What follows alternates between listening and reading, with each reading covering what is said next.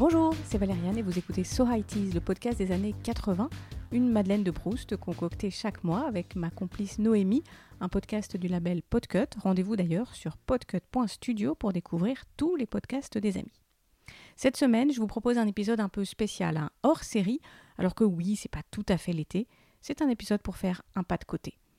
J'ai envie de vous parler d'un concert spécial avec un musicien de jazz un peu spécial, le Cone Concert, un concert donc et un album du même nom, vendu à presque 4 millions d'exemplaires depuis sa sortie en 1975. Je vous raconte? Installez-vous confortablement dans votre fauteuil.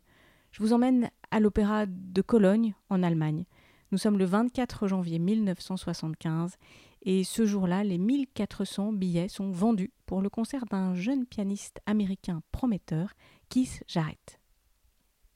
Un concert donc, sauf que rien ne va se passer comme prévu, absolument rien. D'abord parce que l'opéra de Cologne, mal organisé entre deux prestations, a complètement oublié d'installer sur la scène le prestigieux piano de concert qui était prévu pour l'artiste. À la place, on ne propose au pianiste américain qu'un piano banal. Dans le jargon, on appelle ça un piano d'étude. En plus, Keith Jarrett trouve que ça sonne mal dans les aigus. Bref, il n'y a rien qui va. L'artiste n'a pas la frite. La veille, il était en Suisse. Il est en tournée depuis plusieurs mois en Europe. Il enchaîne les concerts. Il est vraiment fatigué. Il vient de faire plusieurs heures de voiture dans une 4L. Il a le dos complètement pété. C'est pas sûr qu'il assure le concert. Et puis le dîner chez l'Italien juste avant s'est mal passé. Bref, c'est mal parti. En fait, Keith Jarrett ne veut pas jouer ce soir-là. L'artiste est connu pour ses caprices. Si je vous dis que beaucoup plus tard, il s'est même barré de la salle Playel à Paris parce qu'un spectateur faisait trop de bruit, ou même qu'il a demandé lors d'un festival qu'on ferme la cantine. Rapport aux odeurs, ça le dérangeait pendant qu'il joue. Mais revenons au concert de Cologne. Il n'a pas l'intention de jouer, c'est vite vu. Il va rentrer à l'hôtel et tant pis pour les spectateurs. Pourtant, l'organisatrice arrive à le persuader. Alors on y est. Le musicien arrive sur scène, il s'installe devant le piano, il pose ses mains sur le clavier et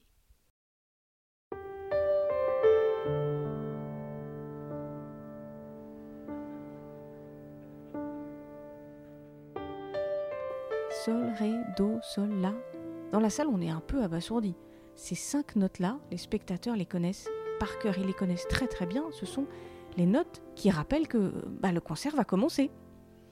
Mais depuis 1975, ces cinq notes sont devenues mythiques. Elles annoncent en fait l'un des concerts de jazz les plus dingues de la fin du XXe siècle. Car ce soir-là, Kiss Jarrett a entièrement improvisé.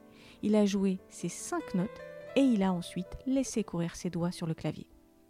Au début, si on écoute très très attentivement, plutôt au casque, on entend légèrement le rire stupéfait des spectateurs.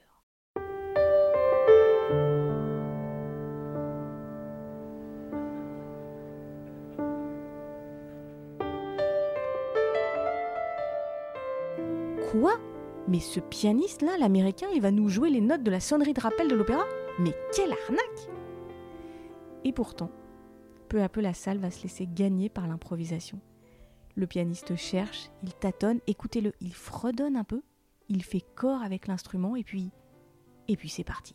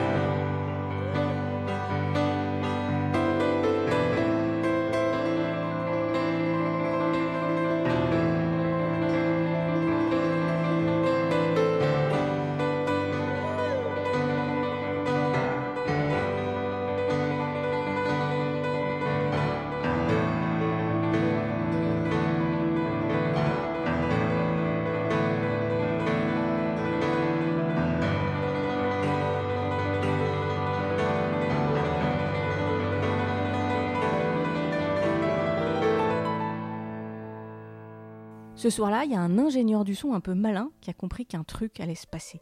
Il a eu la bonne idée d'enregistrer avec le matériel qui traînait, et bien lui en a pris. Après plusieurs jours de traitement du son, il a fallu quand même beaucoup de travail. Cette impro devient un album euh, publié par la maison de disques de Keith Jarrett, et donc l'un des albums de piano solo jazz les plus vendus au monde.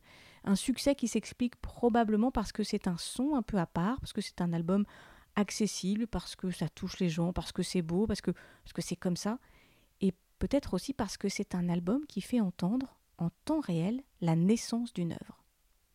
En 1993, le cinéaste Nanni Moretti a repris une partie de ce concert, la première partie du concert, pour illustrer son film Journal intime. Et puis depuis 1975, il y a de nombreux pianistes qui ont à leur tour repris ce Cold Concert. Mais à mon sens, la meilleure interprétation reste celle de Keith Jarrett, la première, l'originale, celle de 1975. Mais t'as noté la date, hein 1975. On n'est pas encore dans les années 80, on n'est pas loin. Mais si j'ai choisi de faire un épisode spécial aujourd'hui, c'est parce que moi, je l'ai découvert et écouté dans les années 80. Mon père, il aimait beaucoup le jazz. J'imagine qu'il avait découvert l'album à sa sortie, il avait le vinyle, qu'il avait enregistré sur une cassette. Plus tard, il avait le CD, et même bien plus tard, il avait la version MP3 dans son iPhone. C'est l'un des albums qu'il écoutait le plus régulièrement. Et quand on est petit, quand on est enfant, on écoute forcément la musique de ses parents. Le Corn Concert, moi je l'ai entendu à l'arrière de la voiture familiale quand on partait en vacances l'été. Plusieurs heures de trajet, alors on a intérêt à trouver de quoi se distraire les oreilles. À l'époque, ma sœur et moi, on n'avait pas de baladeur. On partageait donc la playlist parentale sur le radiocassette de la voiture. Oui, le radiocassette. Et après avoir écouté la BO du Grand Bleu, celle des uns et des autres, le dernier album de Michel Sardou, un ou deux classiques d'Yves Montand, de Ferré, de Brel, papa passait à Keith On était là, assis sur la banquette arrière, il faisait hyper chaud sur l'autoroute, on était coincés au milieu des sacs de plage, les fenêtres de la voiture étaient grandes ouvertes parce que bon bah on n'avait pas la clim hein, bien sûr, et papa qui devait déjà être un petit peu sourd à l'époque mais qui ne voulait pas le dire, montait le son et depuis l'arrière on entendait bien le son.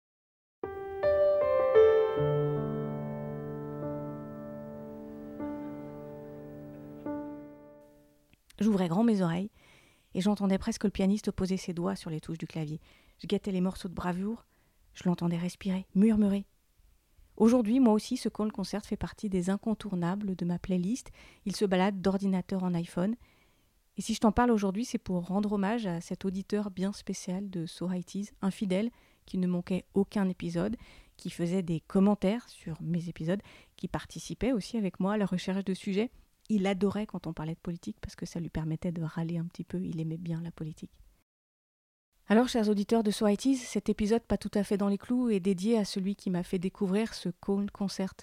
Au volant de sa voiture noire, avalant ses douze heures de bagnole en direction de la plage, il n'a sans doute pas imaginé qu'il mettait ça pour l'éternité dans mes oreilles, ça et beaucoup d'autres choses.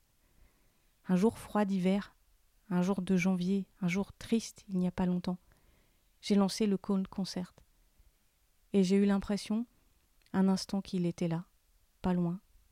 Il était assis avec moi dans la voiture.